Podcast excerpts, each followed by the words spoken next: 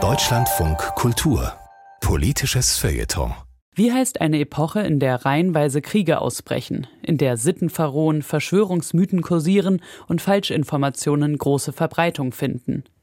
Der Autor Matt Aufderhorst hat sich diese Frage gestellt und schlägt für unsere Gegenwart die Bezeichnung neue Unsachlichkeit vor.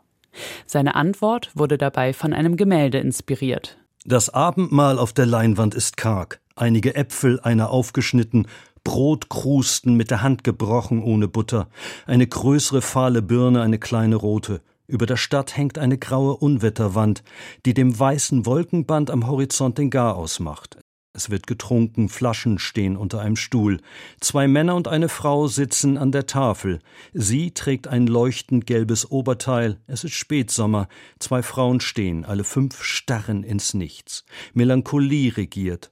Schutz vorm aufziehenden Sturm hier auf der Dachterrasse mit dem Panoramablick gibt es ihn nicht.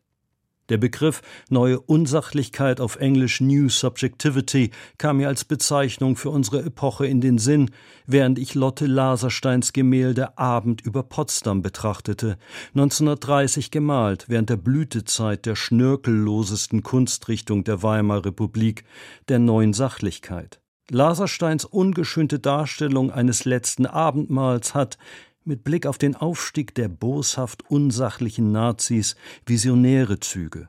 Auch für die Malerin selbst. Sie musste Deutschland 1937 verlassen, überlebte in Schweden. Der Versuch, ihre Mutter, die Jüdin war, zu retten, scheiterte. Meta Laserstein wurde 1943 im KZ Ravensbrück ermordet.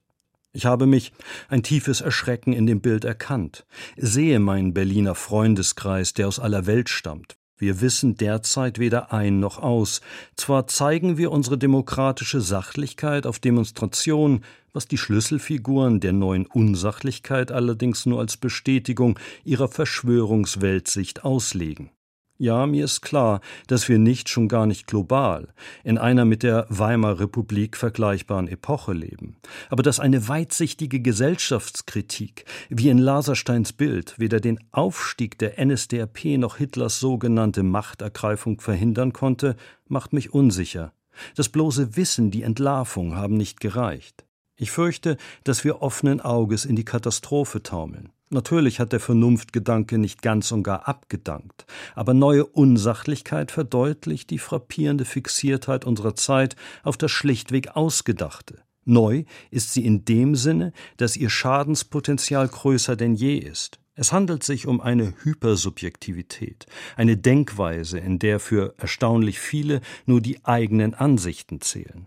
Die treibenden Kräfte der neuen Unsachlichkeit haben sich jahrelang angeschlichen, im Internet Lügenmärchen verbreitet, den Klimawandel geleugnet, haben Gruppen von Gleichgesinnten geschaffen, sich Waffen besorgt. Das Widersprüchlichste an ihnen ist, dass sie selbst das Chaos kreieren, das sie dann beklagen und autoritär beheben wollen.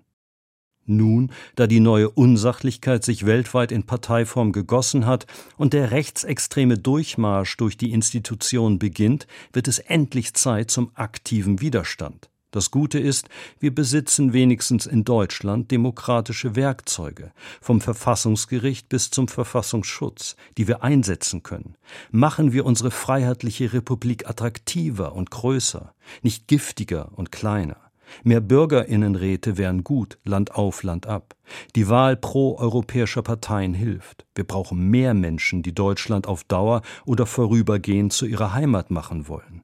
Ein Land, das sich abschottet, verliert an Strahlkraft. Ein Blick nach Großbritannien, das den Brexit bereut, sollte genügen. Gegen die Lügen der neuen Unsachlichkeit hilft die wehrhafte Wahrheit. Zwingen wir das undemokratische Unrecht mit dem demokratischen Recht in die Knie. Ein Abwarten auf Dachterrassen, bis der Sturm uns erwischt, nicht mit uns. Das war der Autor Matt Aufderhorst im politischen Feuilleton auf Deutschlandfunk Kultur.